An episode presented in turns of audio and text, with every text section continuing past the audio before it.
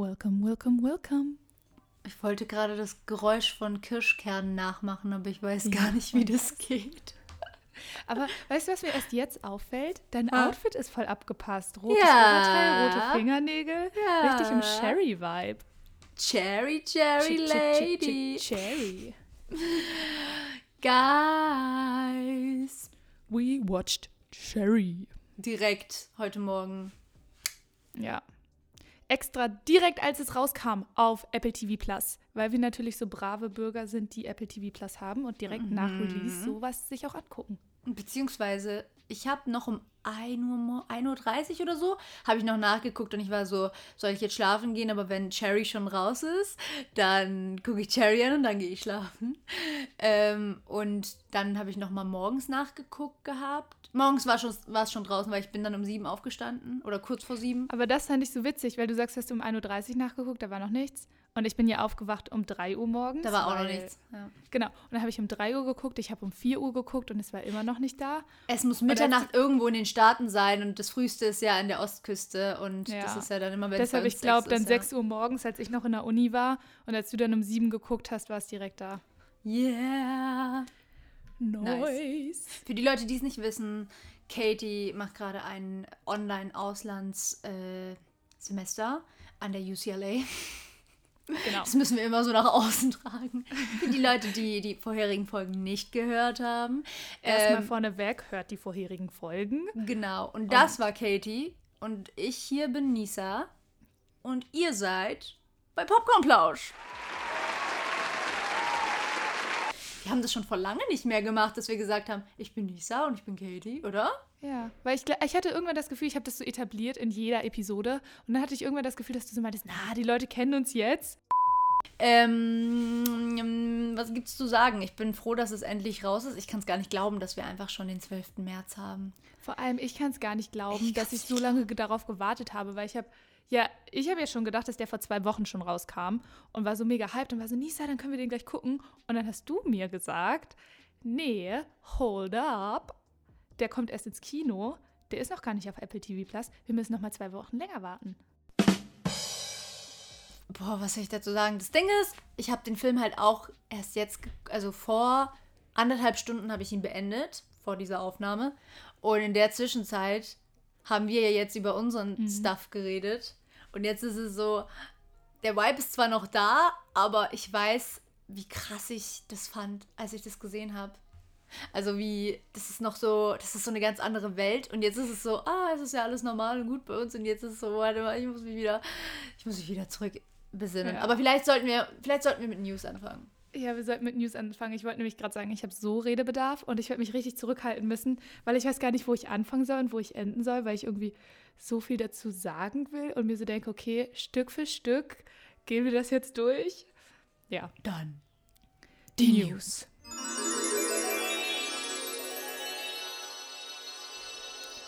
Du, du, du, du, du, du, du. Du, du, du, du, du, du, du, du. Du, du, du. Das ist unser neues News-Intro, by the Genau. way. Ich lasse es einfach so laufen. Ich schneide da gar nichts raus. Ja, bitte, bitte. äh, hast du News? Nein, weil ich, weil, weil du gesagt hast, guck mal, wie ich versuche, mich rauszureden. Ähm, ich habe extra keine News, weil du hast gesagt, dass du voll viele hast und dann wollte ich nicht doppelt die Arbeit. Ja, wirklich viele. Aber das hilft, weil, wieder um auf meine Uni zu sprechen zu kommen, dafür muss ich ja jeden Freitag Ja. immer News mitbringen für mein eines Seminar und deshalb Hm. Habe ich jetzt mal richtig viele. News Nummer eins, die ich gleich vorne weghauen will, weil ich glaube, dass die sehr interessant sind für alle unsere Hörer, die uns regelmäßig hören und immer gleich, wenn unsere Folgen rauskommen.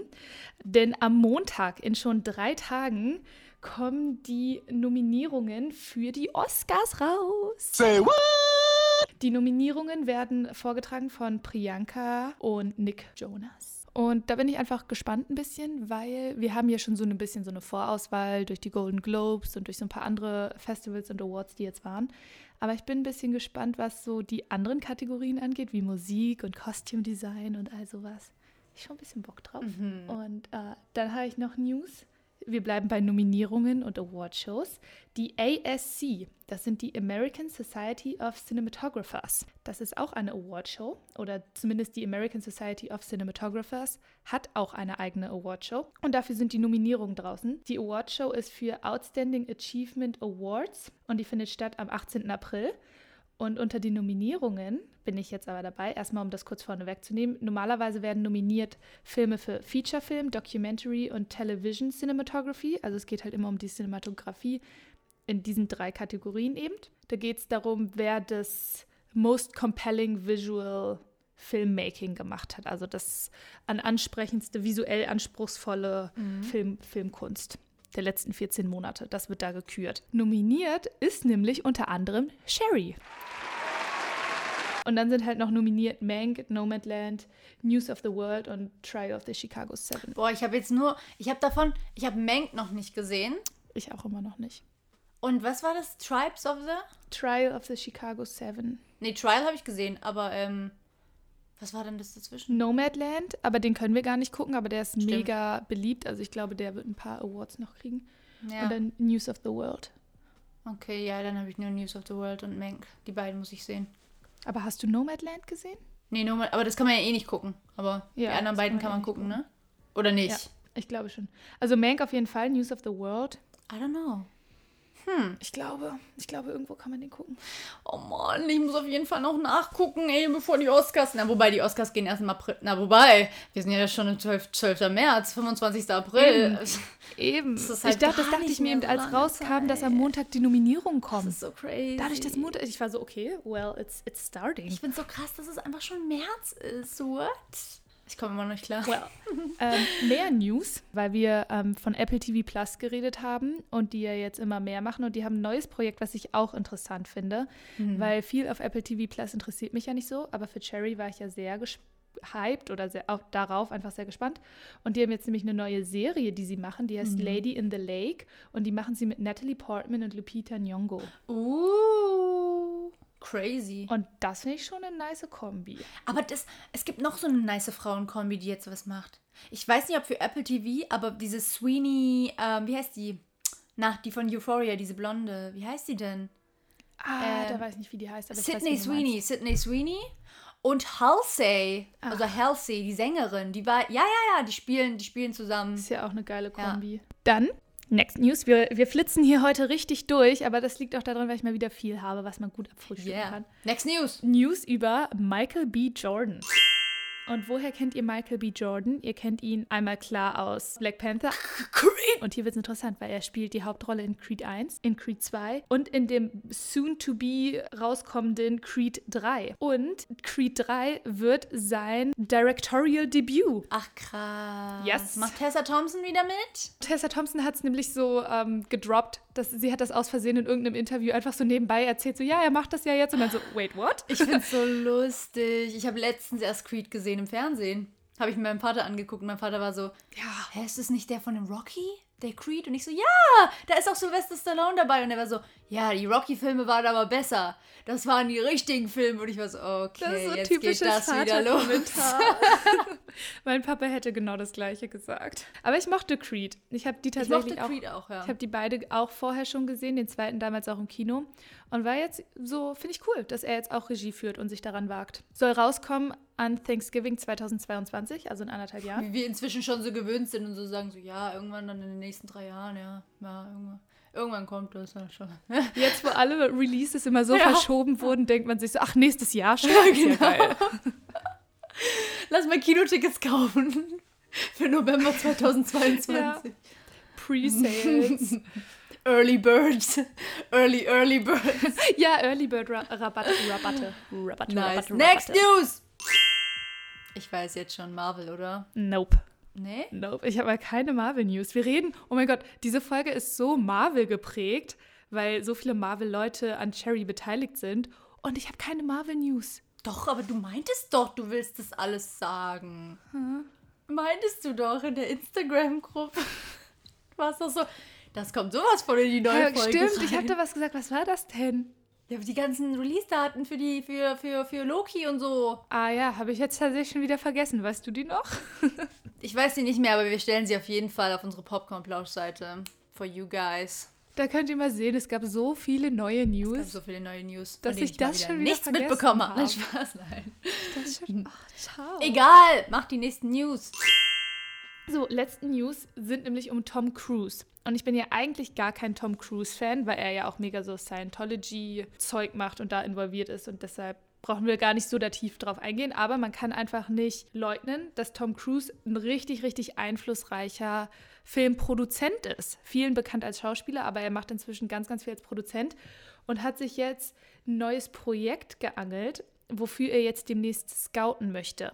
Und warum ist dieses Scouting so besonders? Wir haben es schon ein paar Mal erwähnt. Location Scouting heißt, du hast ein Filmprojekt und musst jetzt die ganzen Orte finden, wo du drehen möchtest und fährst dann mit einem kleinen Team in verschiedene Länder oder verschiedene Städte, um zu gucken, wo passt es am besten. Und er möchte scouten im All.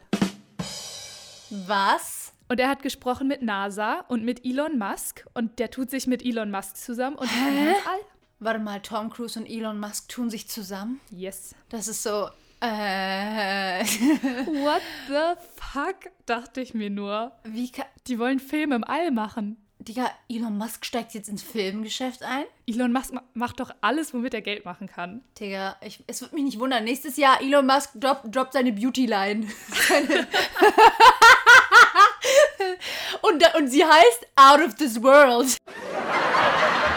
Oh Mann, crazy. Das ist ja echt voll krass.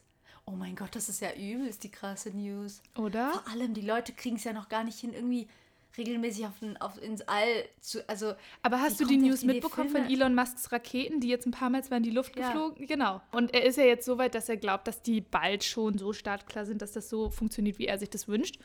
Und dann nehmen die sich vielleicht eine von den Raketen und scouten das All. Ist auch so weird, oder? Dass du dir so überlegst, hm, wel welche, welche Sterne sehen hier jetzt am schönsten aus? Du, weißt du, die Welt, ich kenne jetzt schon alles. Ich kenne die Karibik, ich kenne Indien, ich kenne Afrika, ich kenne alles, Fidschi-Inseln, was auch immer. Ich gucke jetzt im Weltall.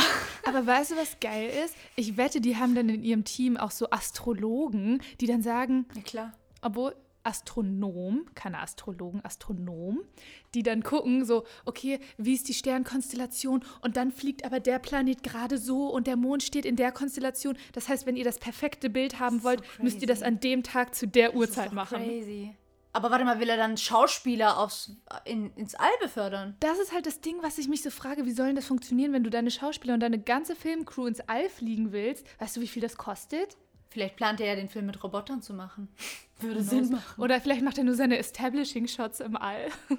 Ja. Weißt du, so viel Geld dafür, dass er nur so drei Shots im All hat. Aber ganz ehrlich, das sind Leute, die sind alle ein bisschen crazy und haben zu viel Geld. Das ist irgendwie auch verständlich, dass die das machen. Die wissen doch sonst nicht, wohin mit dem Ja, Geld. das stimmt. Ja. Okay, we will see. Ich weiß nur, ähm, na wobei, nee, das kann ich eigentlich auch im Laufe, pff, das kommt im Laufe dann.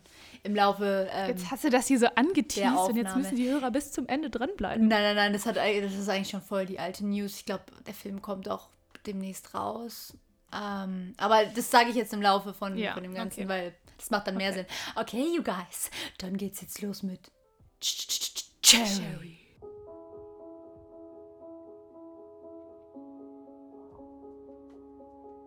Ich habe mich die ganze Zeit gefragt, warum heißt das Ding Cherry? Also warum, Ja. ähm, wie, wie kommen die da drauf? Und dann immer diese roten Establishing-Shots, die sie haben, wo dann kommt so, okay, Part 1, Part 2, Part 3. Ich glaube, der ganze Film ist ja insgesamt in, Part, in fünf Parts oder so eingeteilt? Sechs. In sechs Parts, Sechs. okay. Sechs plus Prolog und Epilog. Ah. Der heißt Cherry tatsächlich, weil er auf einem Buch basiert, das Cherry heißt. Und das Buch wurde geschrieben von Nico Walker und kam 2018 raus. Und die Russo-Brüder, die den Film gemacht haben, kann wir hier an dieser Stelle gleich mal sagen, Joe und Anthony Russo, haben sich die Rechte direkt gesichert, ich glaube noch bevor das Buch rauskam. Ja, ja. Ich habe das, äh, Inter ich hab das Interview mit Robert Downey Jr. gesehen, wo er sie inter ja, Robert Downey Jr. hat sie einfach interviewt, den komplett, also Cast, also Tom und Sierra und äh, die beiden Regisseure waren auch dabei und Jessica Goldberg heißt sie, glaube ich, ähm, die auch in der Produktion ist, also einfach nur mit Schauspiel und Produzenten und Regie. Ähm, und Robert Downey hat dann Ja, und Jessica Goldberg hat ja auch Stimmt, das Skript stimmt, stimmt, stimmt, stimmt, stimmt. Vorneweg, wir haben es schon gesagt, der Film kam raus auf, auf Apple TV Plus, basiert auf einem Buch, nämlich mit dem gleichen Titel Cherry, daher komme ich überhaupt, weil das auch Cherry heißt. Und das Kapitel 3 hieß ja auch Cherry. Und dann habe ich mich gefragt, okay, wird er in Kapitel 3, weil er dann zum Militär geht, ist das dann so sein Militärname Cherry? Nee, Nico Walker heißt der. Also. Und Cherry kommt nämlich nur an einer Stelle und zwar dieser Teil, wo sie dann in den Krieg ziehen.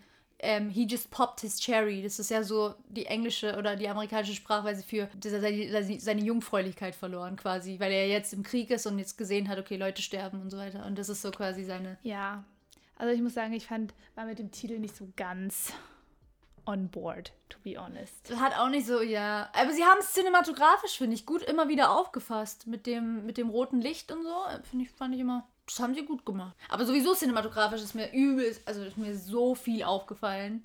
Also. Habe ich auch viel zu, zu sagen, wenn wir zur Cinematografie kommen. Aber nicht nur Positives, kann ich gleich vorne wegnehmen. Nicht nur Okay. Positives. ähm, was können wir noch sagen? Der Film, da war ich richtig überrascht, freigegeben ab 18. Mhm. Da war ich voll so, wait, what? Weil es ist ja schon eine Kritik. Also, im Film, es geht darum. Ich glaube, das muss man, glaube ich, mal vorneweg immer sagen. Ja, so eine ganz knappe Synopsis geben wollte. Eine kleine, ja genau, also es ist der Nico Walker, average Typ, geht aufs College, verliebt sich, sie macht Schluss mit ihm, er ist so traurig, dass er sich, und er weiß auch, glaube ich, er ist auch so ein bisschen so ein Typ, er weiß nicht wirklich, was er mit seinem Leben anfangen soll, also so wie, glaube ich, die Mehrheit von den Leuten in seinem Alter. Er meldet sich dann halt zum Militär. Dann kommen sie doch wieder zusammen, kurz bevor er dann abreist, weil er hat jetzt den Eid geschworen. Und ähm, dann ist es so, ja, warte dann einfach für mich, auf mich und so. Und dann heiraten sie auch noch alles schön. Also so eine schöne Liebesgeschichte ist auch mit drin. Aber dann eben äh, stellt Nico Walker so ein bisschen auch das äh, Schicksal dar von allen Leuten, die ähm, gerade auch im amerikanischen Militär, die da eingezogen werden und die Sachen sehen, die sie nicht sehen sollten, weil Krieg ist halt nun mal scheiße. ähm, deswegen ist der Film wahrscheinlich auch ab 18 eingestuft worden. Und dann kommen sie wieder und diese Leute werden halt überhaupt nicht aufgefangen von der Gesellschaft und ähm, haben Anxiety, Depressionsattacken, Angstzustände, alles Mögliche.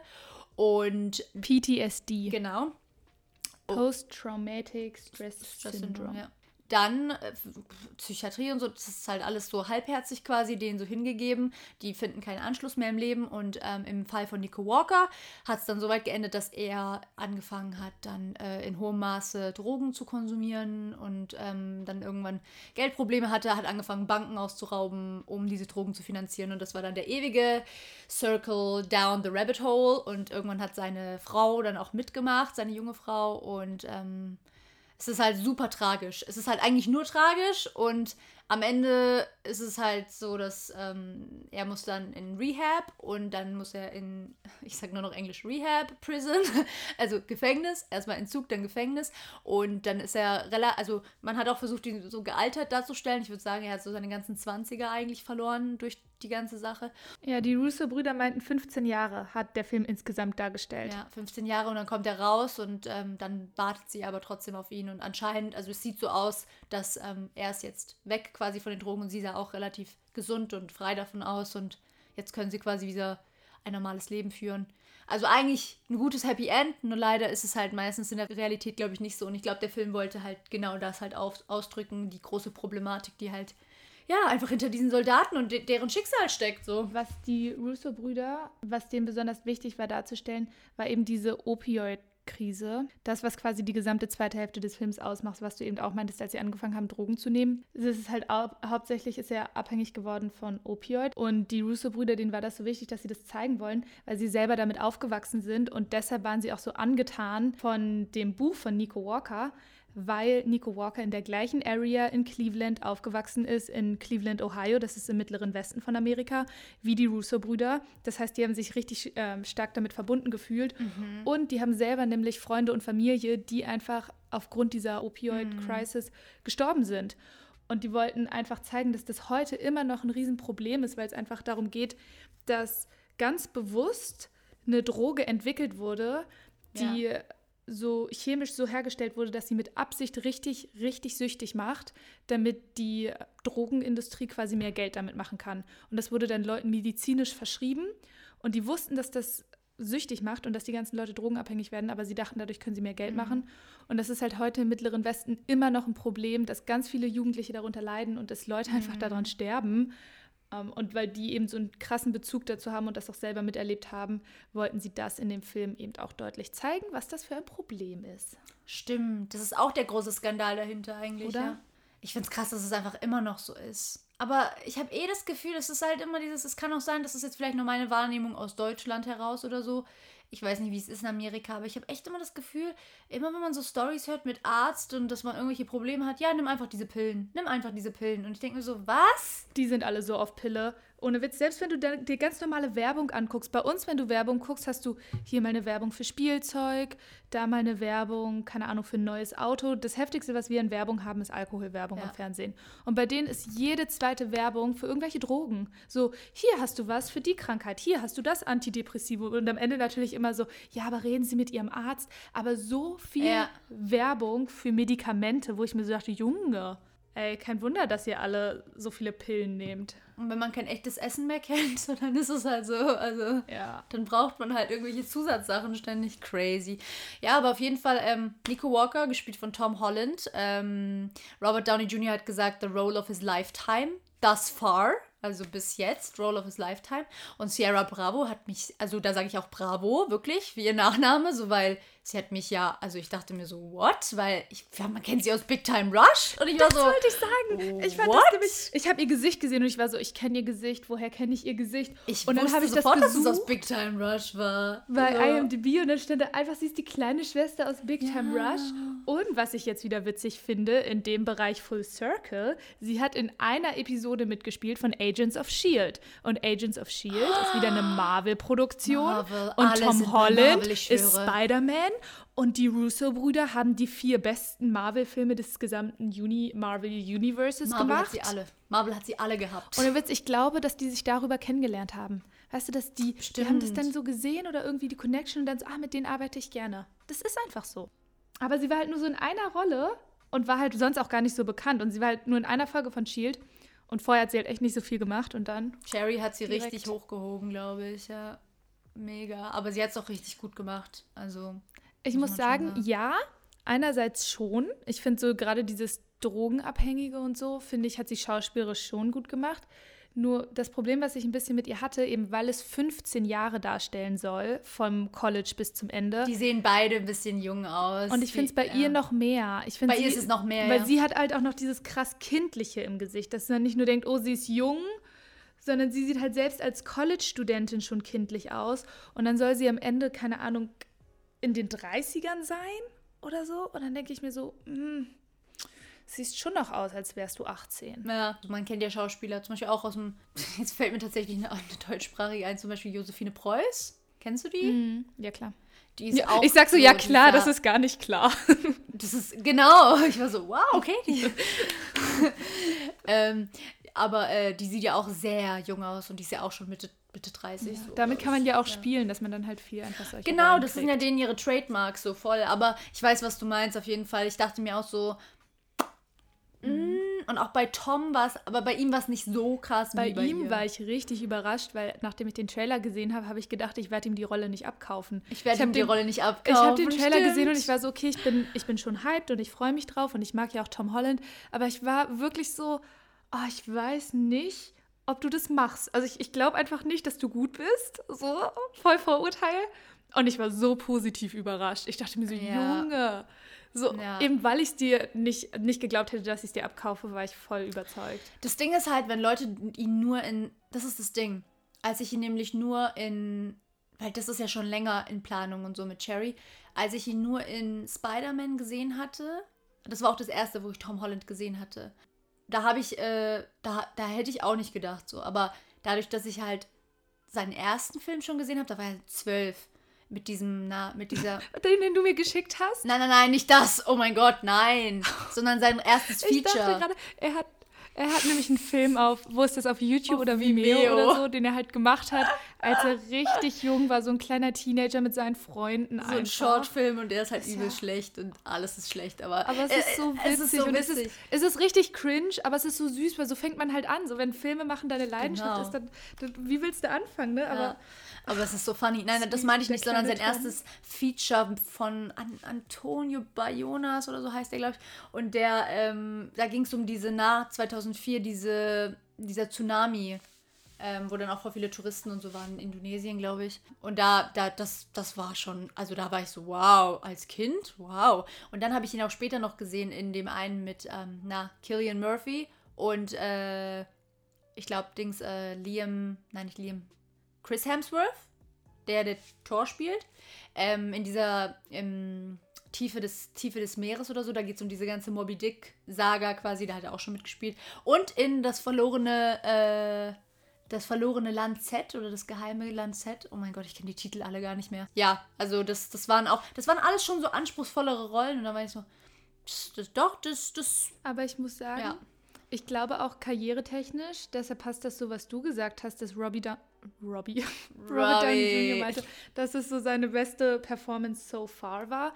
Und ich glaube auch karrieretechnisch, unabhängig davon, wie man vielleicht Cherry letztendlich findet, weil ich auch ein bisschen Negativkritik und so schon gelesen habe, aber da kommen wir alles noch drauf zu sprechen. Unabhängig davon, wie man Cherry findet, ist es einfach für Toms Karriere, war dieser Film so eine weise Entscheidung. Und ich finde, Ja. es, es steht ihm auch richtig gut, so Indies zu machen, weil er hat ja jetzt richtig die Erfahrung gemacht mit großen Studioproduktionen. Er hat die ganzen Marvel-Filme gemacht, was ein Riesenstudio ist. Dann hat er jetzt gemacht, was bald rauskommt, Uncharted mit Mark Wahlberg, was auch wieder eine Riesenstudioproduktion ist. Und immer wenn ich ihn in diesen Indie-Filmen sehe, die ein bisschen kleiner sind, habe ich das Gefühl, er hat hier die Chance, so richtig sein Charakter. Hm. sein Handwerk, so seine Skills zu verbessern. Und ich fand ihn schon richtig gut, aber ich habe auch noch so Potenzial gesehen. Und ich habe das Gefühl, wenn er diese Richtung jetzt öfter einschlägt, kann er sich halt immer weiterentwickeln und hat so das Potenzial, dass er dann halt wirklich richtig gut ist. Ja, ich finde Tom ist eh einer, der ist so, wie sagt man, versatile. Also der ist so mega vielseitig einsetzbar. Der hat ja auch viele Talente und also so. Das ist das Ding, was ich bei ihm, er hat diesen, er hat, er hat dieses humane Kapital und das kenne ich auch. Ich will die nicht vergleichen, die sind überhaupt nicht vergleichbar miteinander, aber das hat auch Robert De Niro.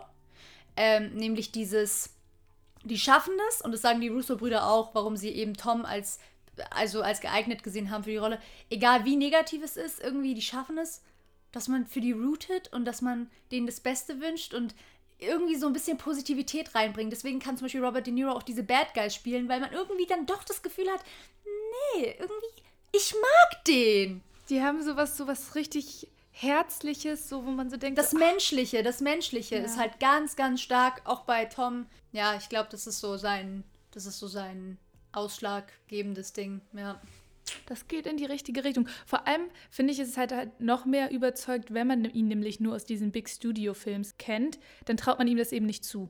Und deshalb ist es dann umso cooler, dann zu sehen, so doch, kann er eben. Deshalb, das fand ich zum Acting ganz cool. Was ich allerdings da sagen muss, fand ich richtig witzig und ich möchte bitte, dass wir diese Stelle einspielen. Ich habe mir ein Interview von ihm angeguckt, wo er so eine Szene auseinandernehmen sollte. Und dann ist er gerade in Irak im Krieg, das ist in dem dritten Kapitel, und telefoniert mit seiner Ehefrau Emily, die, wir schon gesagt haben, gespielt wird von Sierra Bravo. Und dann meint sie so, und siehst du schlimme Sachen oder so? Und er so, a little. Und dann sagt er auch in dem Interview, warte mal, ich sag das mega britisch. Und er sagt wirklich Das so, habe ich auch gesehen. Und dann meint er so, wir müssen in ADR gehen und das nochmal neu machen. Und ADR heißt halt so, dass du in der Postproduktion halt nochmal Voice-Over und Neuvertonung machst. Und er meinte so, ich schreibe den jetzt direkt und sag den das. Und dann habe ich im Film darauf geachtet, ob sie es geändert haben. Und haben sie nicht. Es ist immer noch die britische Variante drin. Yeah, a little. Oh my god, that was so English. The way I said that. Yeah, a little. I need to change that. I'm like, yeah, a little. Rather than a little. Ich muss sagen, das ist so das Einzige, was ich so ein bisschen kritisiere an der Sache, also an dem Schauspiel, dass man bei ihm schon noch so den, man hört den britischen Akzent ein bisschen durch, finde ich. In manchen Szenen, ne? Beziehungsweise, ich weiß nicht, ob sie es chronologisch gedreht haben. Man merkt, dass es mit der Zeit immer amerikanischer wird. Das ist mir aufgefallen, weil ganz am Anfang, als er zum Beispiel Emily kennenlernt, war es so, da habe ich voll gemerkt, boah, also sie hört sich ganz anders an als er. Und dann mit der Zeit war es dann so, ah, okay, er geht immer mehr so quasi in diese Richtung. Oh, und zum Schauspiel, jetzt passt das auch, was ich vorhin sagen wollte. Hm. Einer von den Freunden, nämlich von denen, ganz am Anfang, und der wurde später dann auch so gezeigt, ich glaube Joe hieß der, wird nämlich gespielt von Michael Gandolfini. Hm. Und für die, für die Leute, die natürlich meine Mafia-Sachen kennen und Sopranos kennen. Das ist der Sohn von James Gandolfini, der Tony Soprano gespielt hat.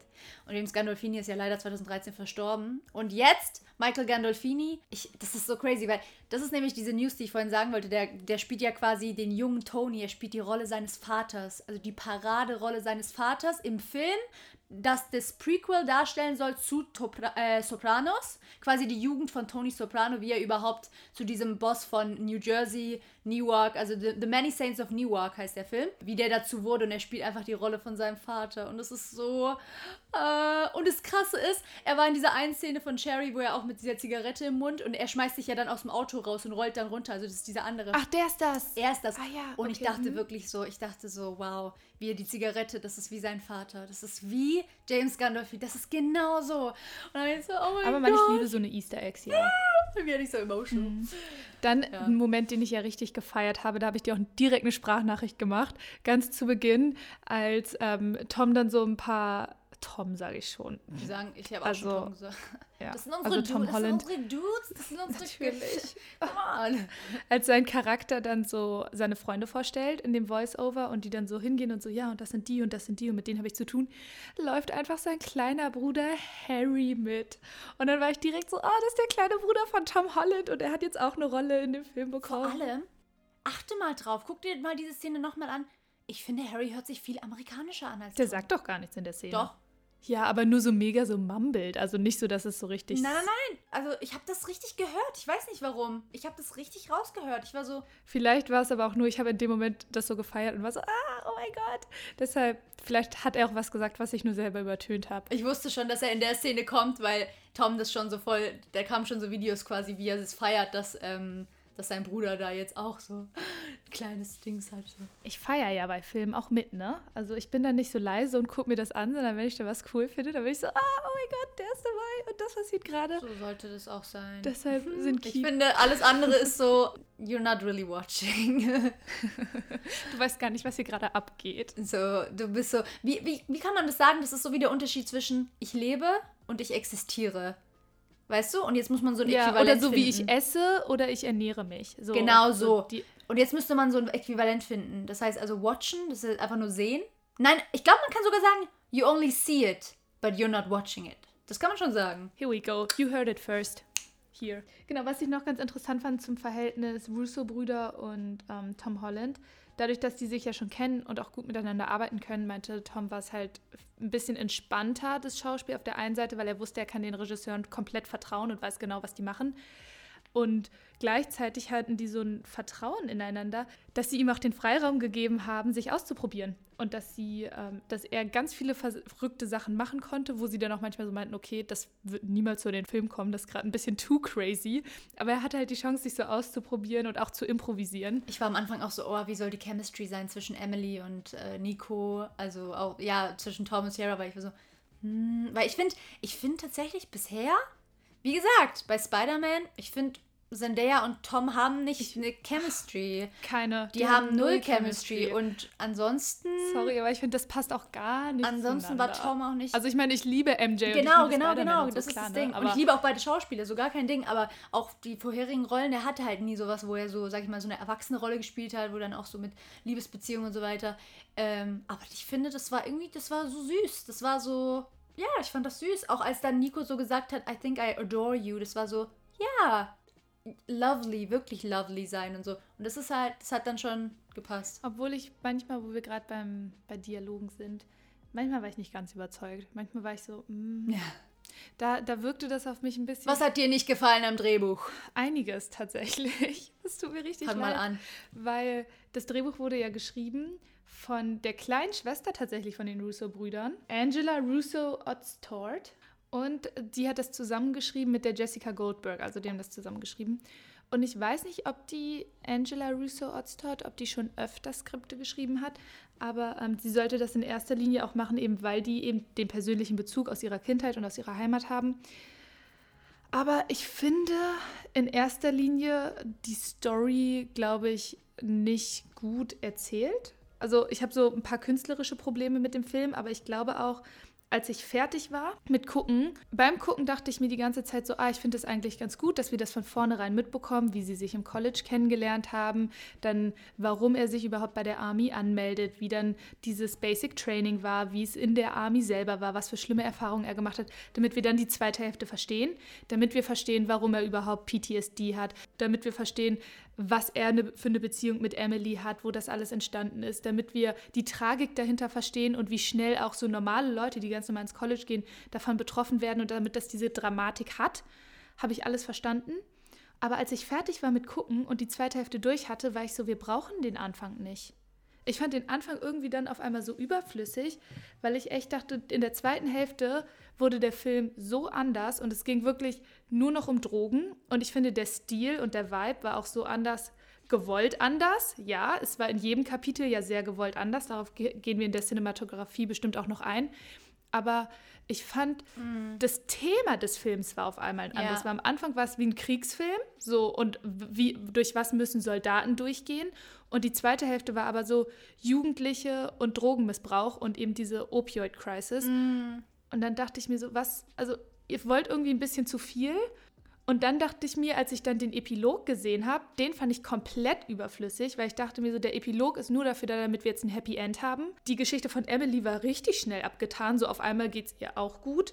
Ich weiß, was du meinst, ich weiß, was du meinst. Stimmt. Dann hat ja das Gefängnissystem und dieses ganze Justice System in Amerika ist ja auch richtig messed up, wo ich mir so dachte, irgendwie sehen wir jetzt hier mit netter Melodie unterlegt, dass er so ein paar Jahre jetzt im Gefängnis verbringt und das alles durchmacht, aber wir kriegen da nicht wirklich so The Juice. Und dann dachte ich mir, ihr schneidet gerade so viele Themen an, die für drei Filme sind. Ihr könnt einen Film über Krieg machen, einen Film über Drogen und einen Film über Gefängnis. Aber dadurch war es für mich so ein bisschen so, es hätte mir gereicht, wenn ihr nur sagt, so, also das ist Nico, das ist Emily, ja. er kommt gerade aus dem Krieg wieder und wir behandeln wirklich nur dieses Drogenproblem.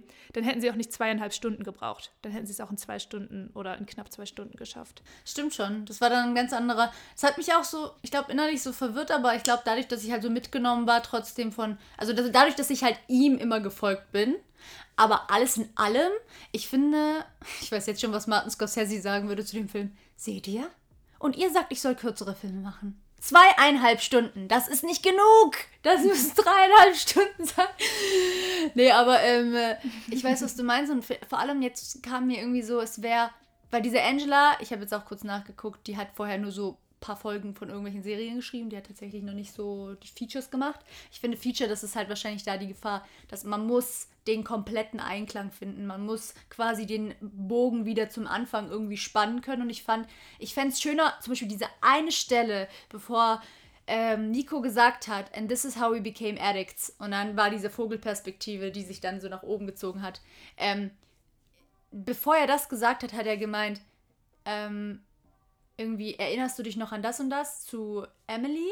Und sie war so, ja. Und dann, und dann war so, I think we will never go back there. Und ich glaube, es war die Intention, dass dieser Satz quasi sagt, okay, ab jetzt geht alles den Bach runter und es ist gar nichts mehr so wie früher. Und ich hätte es schön gefunden, wenn es öfter solche Momente gegeben hätte wie, hey, erinnerst du dich noch? Damals war noch alles gut oder weißt du noch, wie wir früher waren als Menschen? Dass es, diese, dass es diesen Rückbezug dann trotzdem noch gibt, weil man kann sich halt auch nicht vorstellen, vielleicht auch ich nicht, weil ich bin halt nicht ich will halt schon an irgendwas Optimistisches immer glauben, aber das war dann wirklich so, es war nur down the rabbit hole und es war nur Tragik und es war nur schlecht und es kam nichts Positives, es kam keine Hilfestellung von keiner Seite. Es war wirklich nur schlecht bis zum Ende so. Um, mein Problem damit war auch, ich finde, ab diesem Satz, den du gerade gesagt hast, der trifft es eigentlich ganz gut. Ab da an waren es für mich zwei verschiedene Filme. Dann war nämlich für die Russos, glaube ich, der, die erste Hälfte abgehakt und die meinten so, ja, und ab jetzt wird es anders, es wird nie mehr so, wie es war. Aber dadurch hat es sich angefühlt für mich wie zwei komplett unterschiedliche Filme, was schauspielerisch super interessant ist, weil du siehst, ey, wir haben einen Charakter und die Entwicklung ist so interessant von dem Jungen, den du am Anfang hast und der, der am Ende drogensüchtig ist. Das sind verschiedene Menschen und du siehst so die Entwicklung, wie du da hinkommst. was interessant ist und ich glaube, was auch der Anreiz war, warum man alles erzählen wollte, von College bis Ende. Aber wie gesagt, es hat sich dann am Ende nicht angefühlt wie ein ganzer Film. Ja, ich. und gleichzeitig, das ist halt gar keine Hilfestellung, weil das Ding ist, es gibt ja, es gibt ja andere Drogenfilme, die haben vielleicht mit Krieg nicht so viel zu tun. Zum Beispiel fällt mir da jetzt natürlich in dem Zusammenhang Beautiful Boy mit Timothy Chalamet ein. Und da war es halt viel mehr so, weißt du, es kam diese Glaubensinstanz auch noch, weißt du, weil irgendwann diese Drogenleute, da kommt irgendeiner von der Kirche, weißt du? Das hat mir zum Beispiel auch gefehlt, dass da nicht irgendeine Hilfestellung kam, dass die Eltern nie irgendwie ins Spiel kamen. Weil es war immer nur so kurz so, my parents, Einmal kurz Emilys Eltern. einmal kurz Emilys Eltern und bei ihm so, I asked my, money for, äh, my mother for money und dann war nur diese eine Frau quasi, die seine Mutter gespielt hat, die dann einfach nur so den Kopf geschüttelt hat und that's it. Und ich denke mir so, what? Dein Sohn geht in den Krieg. Ich möchte irgendwas, ich möchte doch wissen, woher? Wie? Hä? Hat er nur Freunde? Ist er nur aufs College gegangen? So, wie kommt denn das? Also, Ja. Ja, und irgend, also deshalb ist das, glaube ich, auch ein bisschen wegen dieser Thematik. Es zeigt halt, wie dramatisch das alles ist und dass es eben manchmal so ist, dass diese Kinder wirklich ohne Hilfe und richtig verzweifelt einfach in diesem Drogenloch versinken. Aber ich kann sowas ja nicht so vielleicht gut. wollten sie aber auch nur die Sicht von Nico Walker darstellen, weißt du, weil vielleicht Weil er hatte das Gefühl wahrscheinlich, dass er keine Hilfe Er hatte das Gefühl, dass gar keine Leute kommen, weil das macht auch Sinn an der Stelle. Das finde ich zum Beispiel nämlich ziemlich gut an dem Film. Das ist mir sofort aufgefallen. Ähm, wenn er Banken ausraubt, dass sie nur The Bank heißen. Da gibt es gar keine, oder auch die Briefe, die er bekommt, The Bank. Die eine Bank hieß einfach The Shitty Bank. The Shitty Bank und nur The Bank. Dann die Bankangestellten. Entweder wurden die gar nicht gezeigt, quasi als namenlose, anonyme Gestalten, diese oberen Organisationen, die quasi. Außer die letzte dann, Die letzte, Vanessa. klar, die, weil dann hat sich ja auch alles für ihn geändert aus seiner Perspektive. Dann hat er sie als Person auch wahrgenommen und dann war sie nicht mehr einfach nur eine Bankfrau. Ähm, und gleichzeitig auch so, zum Beispiel beim Psychiater, ähm, Mr. Whomever hieß der. Und da stand wirklich Whomever auf seinem Ding, weil das sind einfach unnötige Menschen quasi in seinem in seiner Sicht, Ja. weil das ist so, die werden mir eh nicht helfen, die haben eh keine Bedeutung für mich. Das sind einfach nur namenslose Organisationen, die so Weißt Ja. du, welche Szene ich da cool fand? Die im Theater, wo er meinte, ganz ehrlich, wir sind hier im Theater und die Leute mit ihrem Geld und ihrer Freizeit und ihrem tollen Leben haben nicht mal die Decency und den Anstand, sich hier vernünftige, sich vernünftig fürs Theater anzuziehen. Und ich war so ein bisschen, I feel that. So, wenn du ins Theater gehst. Voll. Ich finde, er hat auch voll recht. Klar, er hat überreagiert und klar, er hat diese roughe Sprache drauf, weil er, ne, ich meine, das ist ja auch so heftig. Dieses, wie, wie die beim Militär auch, oh, das fand ich, das fand ich am krassesten, ey, das fand ich echt am krassesten. Wie die beim Militär diese Leute drillen, mit welcher Sprache die immer zueinander sprechen, komplett entmenschlichen und also so, boah. Und weißt du, was ich mir dachte? Das Militär ist nämlich noch so eine richtige Instanz, die Leute für schlechtes Verhalten belohnt. So, weil er meinte ja auch, voll viele von diesen Drill Sergeants, die waren nie im Krieg, die waren einfach nur Arschlöcher. Und das Militär befürwortet das richtig. Du bist ein Arschloch. Auch als die im Irak waren und dann so die Kinder da diese Chips haben wollten und er die erst so anlockt und dann das wegwirft und sich darüber lustig macht, wo ich mir so dachte, die zeigen, wie das richtig, wirklich Arschlochverhalten wird da gepusht und die werden dann zum Sergeant, wo man sich so denkt, Beziehungsweise toxische Männlichkeit ist so, ja, Mann. Weiter so. Vor allem, was mich am krassesten aufgeregt hatte, wirklich, weil er hatte diesen Freund, diesen, ähm, der war ein Private. Private, Private, oh Gott, Die waren doch beide. Privates. Ja, Private, Private Jimenez, genau. Beide waren Medics, also die waren quasi äh, die Ärzte dort in der Truppe. Das fand ich aber auch interessant für die Rolle. Ja, mega, Stelle, dass er eben mega. kein normaler Soldat, Soldat war, sondern in den Krieg und ins Militär gegangen ist, weil er den Leuten helfen wollte als Medic. So. Beziehungsweise es macht doch Sinn, dass er dann später dann sich eben Drogen eingespritzt hat, weil er kennt sich aus mit den ganzen körperlichen. Also weißt du, ich meine, es ist so, es macht symbolisch auch Sinn. Und dann war das ja so, dass quasi er hat seinem Kommandogeber gesagt, hey, lass mal nicht durch diese Wüste gehen. Lass das mal nicht machen. Der Ob- Oberkommandoführer ist natürlich voll der, voll der Arsch, Ja. der natürlich sagt, ey, du hältst deine Schnauze, ich weiß es besser als So du. ein Dann bleiben sie Arsch. natürlich im Sch- Schlamm stecken. Er weiß gar nichts. Du weißt gar nichts, aber Hauptsache so aufplustern, so ich weiß hier alles am besten, denn ich bin der Sergeant. Genau, und das Ende vom Lied war, dass er immer dann beim zweiten Mal auch noch nicht auf ihn gehört hat, als es darum ging, hey, lass den Panzer so aus dem Dreck ziehen und so, das geht so nicht. Dann hat es damit geendet, dass die komplette Unit einfach stundenlang da warten musste und dann ging natürlich irgendwo eine Bombe los. Und dann wurden die einfach in die Luft gesprengt wegen des Ego des Sergeants. Genau, und dann hat er einfach seinen besten Freund verloren und sieht einfach, wie der komplett ge geröstet, also wirklich geröstet in diesem Auto sitzt mit seinem Ehering noch dran. Oh, vor allem, er sagte noch so, ich trage den gerade, die mussten dann die Leichen wegtragen und er meint, weil die halt noch voll heiß waren von der Explosion, meint er so, meine Handschuhe schmelzen. Und was ist einfach die Antwort? Ja, dann benutzt deine Arme. Das ist einfach von der Leiche, sind seine Handschuhe einfach von der Hitze geschmolzen. Übrigens glaube ich, an der Stelle ist auch ähm, der Grund, warum der Film ab 18 ist. Weil da siehst du ja richtig diese verschmorten Leichen und da denke ich mir so, okay, Ja, now voll. I get it. Absolut. Und dann halt später dieses Ganze mit dem Drogenabsturz. Ich glaube wirklich, das sind die beiden Teile, warum der Film ab Klar, 18 ist. natürlich, natürlich. Das, das, das hat mir am meisten wehgetan, dass er dann auch noch seinen Freund verliert, weil irgendwann sagen sie halt alle, irgendwann wachen halt alle Soldaten auf und meinen so, ey, this is what we signed up for, so, was haben wir uns denn gedacht? Natürlich, es geht nur um Tod, es geht ja nur um Tod. Und das, das kümmert die ja einen Scheißdreck, so, wir müssen nur gucken, dass wir hier überleben. Und er hatte nur diesen einen Freund, der gescheit war. Und das sind ja so viele Spasten auch beim Militär. Und also so, oh, Vor allem, ich fand das auch so crazy in dem Moment nach dem ersten Tag, als die so meinten, so, ich mag's hier nicht. Und der eine Bankmate von denen meinte auch so, ja, what did you think would happen here? Und die waren wirklich so, ja, what did we think? Gar nichts. Das ist halt auch das Krasse, weil bevor er, bevor er sich gemeldet hat, er hat das immer mitgekriegt. In seiner Nachbarschaft war ein Typ, dessen Bruder beim Militär war, der war komplett, also kaputt im Kopf. Dann ähm, war er ja noch Kellner irgendwo und dann war dieser eine Typ irgendwie in, diesem, in dieser Bar und meinte so, what?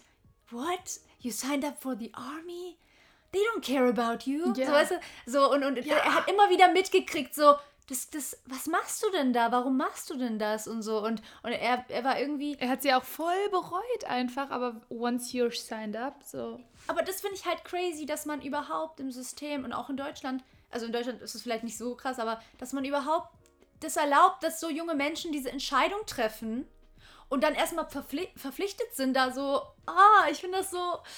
Äh, Und einfach nur wegen dieser einen Entscheidung, die er gemacht hat, als er jung war und dumm war und nicht darüber nachgedacht hat, das hat sein komplettes Leben. Ja. Also, und die werden so krass darauf trainiert, sich zu dehumanisieren, damit sie den Krieg überstehen.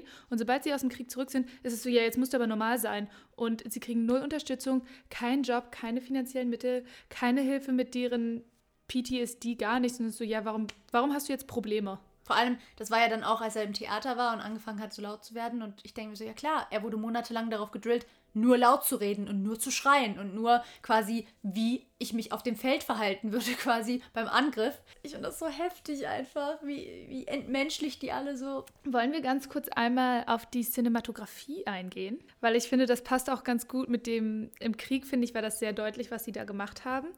Äh, Ich fand es ganz interessant. Ich habe sehr positive Anmerkungen und sehr negative in beide Richtungen. Aber erstmal bin ich sehr begeistert. Der Cinematograf ist einfach Newton Thomas Siegel. Ich gehe jetzt von neuen Projekten in die alten und er hat richtig viel nices Zeug gemacht. Er hat gemacht The Five Blood, Bohemian Rhapsody, X-Men Apocalypse, X-Men Days of Future Past, Drive mit Ryan Reynolds, The Usual Suspects und den Original X-Men 1 und 2.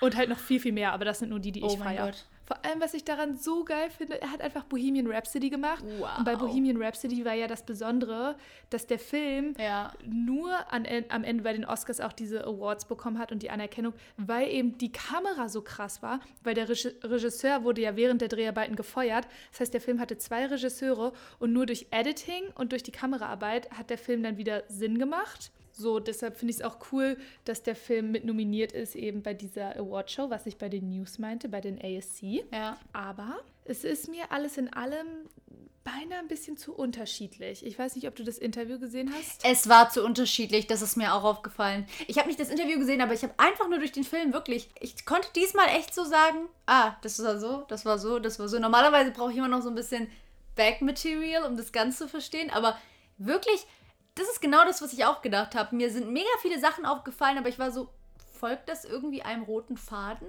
Also ist das irgendwie Das Ding ist, die Russos haben gesagt, die wollten, dass jedes Kapitel von diesen sechs Kapiteln komplett anders ist. Die wollten das Schauspiel in allen anderen haben, die wollten den Ton anders, eine andere Colorpalette, eine andere Kameralinse für jedes Kapitel, dass die komplett anders sind. Haben sie geschafft, aber war keine gute Idee, muss ich so sagen. Also ich finde, es war dadurch zu unterschiedlich und sie hatten wirklich sechs unterschiedliche Kapitel und dadurch am Ende, wie auch schon beim Skript angemerkt, keinen einheitlichen Film mehr. So, du hast gemerkt, so, ah, das ist voll so die Skill und die Artistry dahinter, das künstlerisch anspruchsvoll zu machen.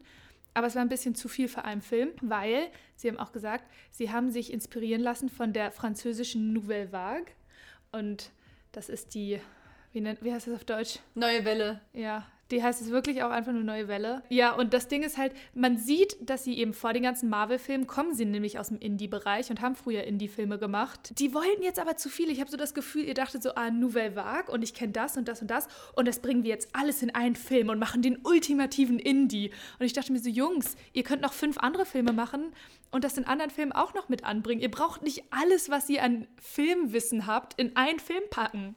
Ja, ich glaube, das war einfach auch diese Begeisterung, weil die hatten halt auch jetzt die letzten Jahre echt immer viel so Studio, Studio, Studio und jetzt war es so zum ersten Mal wieder, wow, independent und wir müssen selber voll viel machen und kleines Budget und so und ja. Ja, aber fand ich ein bisschen problematisch an dieser Stelle, muss ich sagen. Ja, das stimmt. Leute, ich weiß, was ihr Stimmt. machen wolltet, aber war ein bisschen zu viel des Guten. Ja, zum Beispiel, boah, es waren halt echt so, es waren so richtig so Sachen, so im Sinne von, wie Filmstudenten das machen würden, wenn sie so Geld bekommen. Weißt du so? Aber direkt so, zum Beispiel auch, als er am Ende dann so unter diesem Baum gelegen hat und der ist gelb. Und dann ist so, wow, gelb wurde auch schon davor immer aufgeschnappt. Und jetzt wird das auch am Ende aufgeschnappt. Und dann dieses Sandwich, was da liegt, bevor sie aus dem Haus geht. Und das Sandwich ist angeleuchtet. Ich war Ja, und auf einmal war so ein Spot auf dem Sandwich und alles andere war dunkel und plötzlich So, war nur dieses wow. Sandwich im Spot. Oder was ich auch mega verwirrend fand, die meinten halt, was sie in jedem Kapitel wollten. Ich kann die ja mal ga- ganz kurz durchgehen. Das erste Kapitel, da geht es darum, dass sie jung sind, ins College gehen und sich verlieben. Und da wollten sie Magical Realism, also diesen dieses magische Realitätsnah. Und dadurch, dass es aber diesen magischen Effekt hat, haben sie alles mit einer Soft Focus Lens gedreht. Und in einer Szene siehst du das so krass, wo sie ihn anspricht, nachdem er sie in dem Klassenzimmer sieht. Voll. Das fand ich sogar noch ganz cool, als sie da im Klassenzimmer saß und du so gesehen hast, dass nur auf sie dieses gelbe Licht war, weil da dachte ich Das so, sah cool aus. Genau, das fand ich richtig schön und da dachte ich so, okay, er sieht nur sie und sie hat so diesen Schein um sich. Aber danach, als sie draußen sind und sie ihn anspricht, war der Hintergrund so blurry, so krass blurry, also so verschwommen, dass ich mir so dachte, was macht ihr denn hier gerade? Also ich weiß, ihr wollt den Fokus auf die setzen, aber Ich war so, ist es nebelig? Ich dachte so, ist, ist da Nebel dachte oder mir so? jetzt habt ihr gerade ein bisschen übertrieben, oder? Das stimmt, das ist mir auch aufgefallen. In dem zweiten Kapitel ging es ums Basic Training und darum, dass er dann so disconnected war von allem. Und da haben sie das gedreht mit einer ähm, Distorted Lens. Und Distorted Lens, das ist mir aufgefallen, da haben sie wirklich nur eine Linse tatsächlich benutzt für, den, für das ganze zweite Kapitel. Und das ist, dass die alle horizontalen Linien so ein bisschen gekrümmt sind und so eine Kurve kriegen. Und dadurch sieht das alles ein bisschen aus wie so durch so ein Fisheye oder so.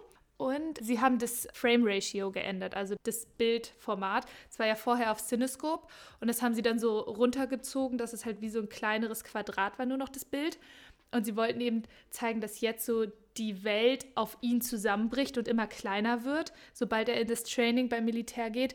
Und das sollte die Kamera auch zeigen, dass jetzt alle Linien krumm sind und dass der Bildrahmen nur noch viel kleiner ist, dass so seine Welt quasi jetzt auch so zusammenbricht oder zumindest sich zusammenzieht. Was ich an sich interessant gedacht fand, aber es war halt so, okay, bisschen on the nose, muss ich sagen. Ja.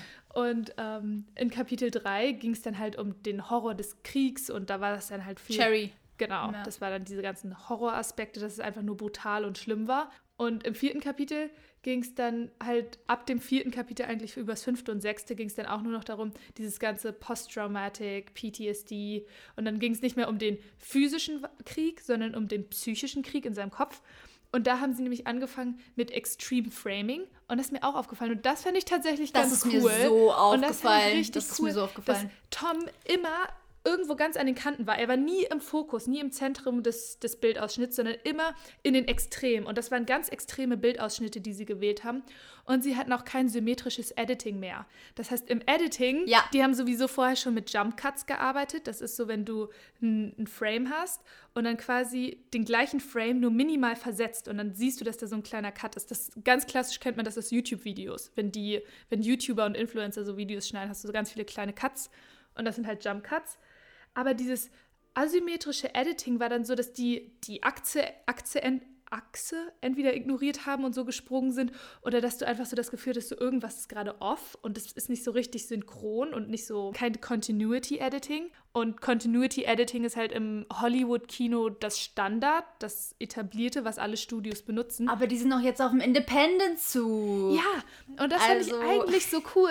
Deshalb muss ich sagen, wenn sie nur ab dem vierten Kapitel bis zum fünften gemacht hätte oder bis zum sechsten ohne Epilog, den brauche ich nicht. Mhm. Und wie gesagt, ich fand den Anfang dessen eigener Film für sich. Mhm. Aber nur das und das mit dem ganzen Extreme Framing und dem Editing, das fand ich so cool. Ja. Da war ich wirklich so Props. Da hat mir auch das Licht und so, das hat mir alles am besten gefallen. Die Lichtverhältnisse. Und wie das alles, ja, das. Oder auch den Shot, von dem du geredet hast, als sie im Bett liegen und dann die Kamera so hochgefahren ist. Und Da habe ich sofort gedacht, sind. oh, jetzt kommt Gaspar Noé am Start hier mit Vogelperspektive und dann ins Schlafzimmer und so. Das kennt man halt Ja. auch alles. Das ist alles Aber das mochte ich gerne. Das war cool, ja. Das war, das war schon. Ja. Das war gut. Aber es war halt sehr, sehr unterschiedlich. Und dann immer noch mit diesen, dass jedes Kapitel mit so einer krassen Rotblende kam und dass das ganze Bild in Rot getaucht war. Es war einfach sehr viel, war stilis viel. stilistisch. Ja.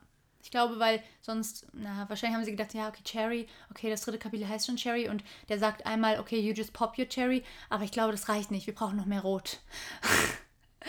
und dann gleichzeitig aber auch Und so. Macht ja auch aggressiv. Genau, ne? und dann aber die, das Magische, quasi das Schwebende dahinter, Magische, hm, dann brauchen wir gelbes Licht, okay. Und jetzt das Roughe, wir brauchen blaues Licht, okay. Oder? So hat sich das richtig angefühlt, so dass sie so voll ihre Liebe zu dem Ganzen wieder rausgebracht haben. So.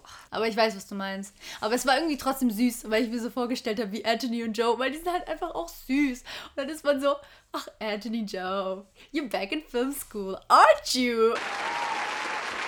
Ja, was machen die denn jetzt demnächst, Anthony und Joe? Ach, Greyman, natürlich der Greyman.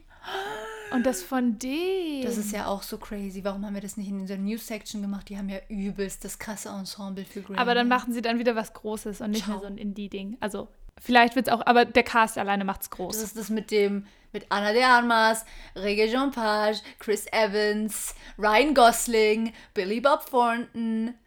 Das ist von denen. Und da geht es halt auch um so einen äh, CIA-Assassin, der dann irgendwie ähm, mysteriöse Forces gegen die kämpfen muss, um irgendwie ähm, seine Toch Töchter zu retten. Und die Töchter wissen gar nicht, dass es ihn gibt als Vater. Also die kennen ihren Vater gar nicht. So. Also so, so richtig so, so 96 Hours gepaart mit Born, gepaart mit irgendwas Mystery-mäßigem. Aber Tom Holland macht auch nämlich jetzt noch ein großes Projekt, weil er auch direkt gesigned wurde. Er jetzt gerade dreht er noch Spider-Man 3, sind sie noch in den Dreharbeiten. Aber danach hat er jetzt schon wieder sich ein Projekt geangelt, was noch anspruchsvoller sein sollte. Und er meinte, das, was er jetzt gemacht hat in Cherry, war schon psychisch und physisch das anstrengendste und herausforderndste, was er je gemacht hat. Und das nächste soll noch anstrengender werden. Und er meint, er muss da jetzt schon so, da wird seine ganze Konzentration abverlangt und das ist auch so crazy. Und da dachte ich mir so, hm. Aber er durfte noch nicht sagen, was für ein Projekt. Hm, da steht auch nichts auf IMDb. Na, wobei, IMDb weiß ja eh nicht immer alles. Also, Haben wir jetzt gelernt. werden wir mal gucken, bei Deadline kommt bestimmt demnächst was.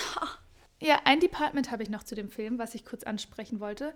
Weil ich muss sagen, Musik? viele, genau, viele Departments fand ich nämlich recht basic, aber mein Musik, Gott, uns sind genau die gleichen Sachen aufgefallen. Ich mir ist wirklich so richtig rausgestochen, ist einfach Musik und Cinematography. Ja. Und halt Schauspiel, obviously. ja.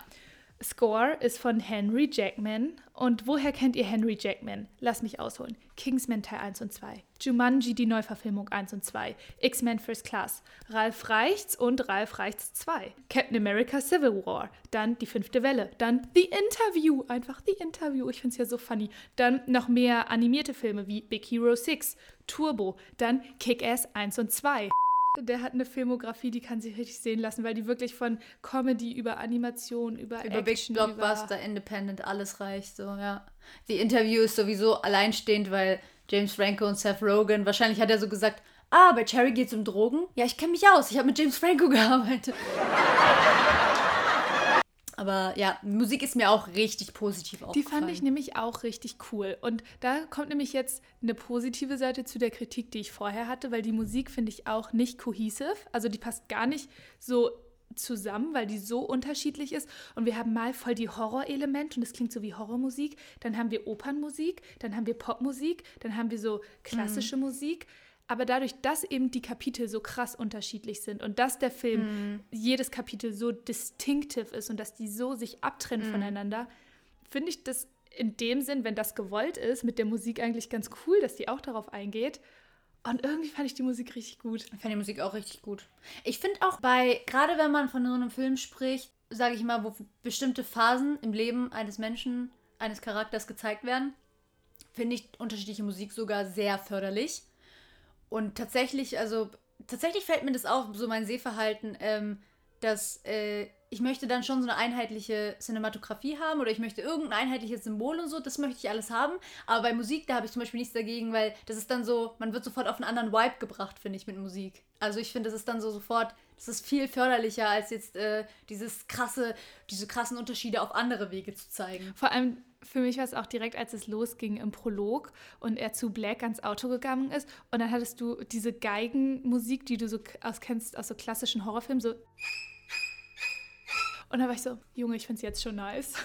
Ja. Und da wollte ich, fand ich den Übergang nämlich so cool, wie sie es geschafft haben von der Party, weil er hatte ja noch eine Freundin ganz am Anfang im College. Madison. Im ersten Kapitel ist er zu Madison auf diese Party und da hatten wir so eine bestimmte Musik, die sehr anders war, sag ich mal. Also die war halt so Partymusik und auch so ein bisschen mehr so edgy und halt nicht so, nicht so melodisch. Und dann ging es nämlich über, dass er in diesem Pizzaladen gearbeitet hat. Und den Übergang war ich so, hä, eben hatten wir doch noch ganz andere Musik.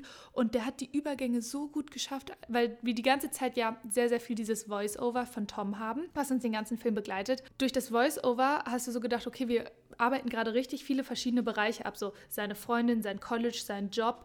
Und die Musik passt sich immer mit an, aber macht es so smooth, dass du so denkst, so, hä, jetzt haben wir gerade ganz andere Musik. Und die Übergänge fand ich richtig nice. Ich fand es auch nice, dass sie Charaktere nochmal so extra beleuchtet haben. Ich finde, das haben sie richtig gut gemacht. Zum Beispiel in dem Pizzaladen. Der Pizzabesitzer hat ja irgendwie nur Töchter. Und dann diese kurze Establishing-Shot, wo die quasi alle auf ihren Autos sitzen und sie fahren nur diese großen Karren und so und sind alle so und so drauf. Das gleiche, zum Beispiel, als er beim Militär war und dieses Arschloch, also diesen vor, also wie sagt man? Vorgesetzten Sergeant. den Vorgesetzten, genau, da, dass man den kurz zeigt, dass der, also der, der mit der Chipstüte quasi diese Kinder verarscht hat, ist derjenige quasi, da haben sie kurz gezeigt, wie der quasi in seinem Auto eine Frau vergewaltigt hat. Also weißt du, dass man so kurze Hints bekommt, dass man sofort weiß, ah, das ist so ein Charakter, das ist so ein Charakter. ja, da ist noch mehr. Das ist, das Genau. ordnet die gleich so Ja. ein. Das fand ich echt, das fand ich schon gut. Also ich Ja. finde alles in allem, finde ich, ist es gelungen. Ich habe das Buch nicht gelesen, deswegen kann ich nicht sagen, wie es zum Buch das Verhältnis steht. Ich finde, Schauspiel war halt, hat es halt sehr viel, sehr viel gut gemacht und ähm, Cinematography sind halt in den einzelnen Sachen, sind die Elemente halt schon sehr gut umgesetzt worden. Und Musik ist durchgängig auch eigentlich sehr gut und natürlich ist halt das Thema, die Story ist halt natürlich krass. Also Ich gebe dir da voll recht. Also, Also- alles in allem ist eine solide Leistung. Meine Ansprüche waren halt sehr hoch und die Kritik haben wir ja jetzt schon geäußert, die wir daran hatten oder ich auch daran hatte. Aber mir ist gerade noch ein kleiner Kritikpunkt eingefallen, was so ein Mini-Kritikpunkt ist, aber nichtsdestotrotz, man darf ja auch auf hohem Niveau meckern. Der Film unterläuft die ganze Zeit mit einem Voice-Over, was ich an sich fein finde. So, das ist ein Erzählstil, ich mag Voice-Over. Aber an einer Stelle in der Mitte, wenn Tom oder beziehungsweise wenn Nico aus dem Krieg wiederkommt, bricht er die vierte Wand. Und ich glaube, sie wollen so zeigen, dass dieses Voice-Over quasi die ganze Zeit wie so ein Bruch ist, dass wir diese Nähe haben, weil er uns das erzählt. Aber du hast nur eine Szene, wo plötzlich die vierte Wand gebrochen wurde und Tom direkt mit der Kamera spricht und uns direkt anguckt und so sagt, "Hey, ich weiß, ich habe gar nicht das Gefühl, dass ich irgendwas Cooles geleistet habe. Mein einziges Accomplishment war nicht zu sterben und ich will hier einfach nur weg.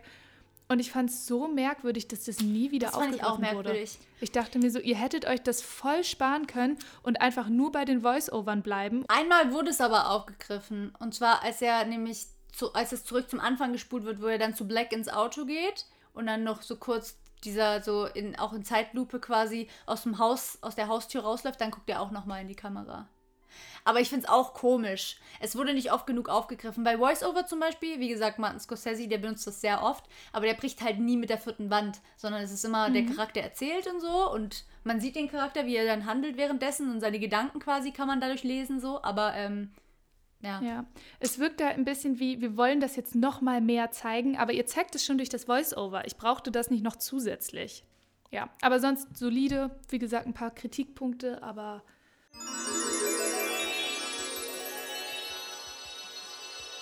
Was denkst du denn jetzt zuletzt? Ähm, für was, für welche Kategorien würde er im Oscar nominiert werden? Denkst du, denkst du, Tom kriegt eine Nominierung? Oh, das weiß ich nicht. Das finde ich so weird. Ich kann es gar nicht einschätzen, weil auf der einen Seite denke ich mir so, ich habe definitiv noch Potenzial gesehen und denke mir so, du müsstest jetzt noch ein, zwei mehr so eine Rollen machen, um dich noch zu verbessern und deine Skills noch mehr auszuarbeiten.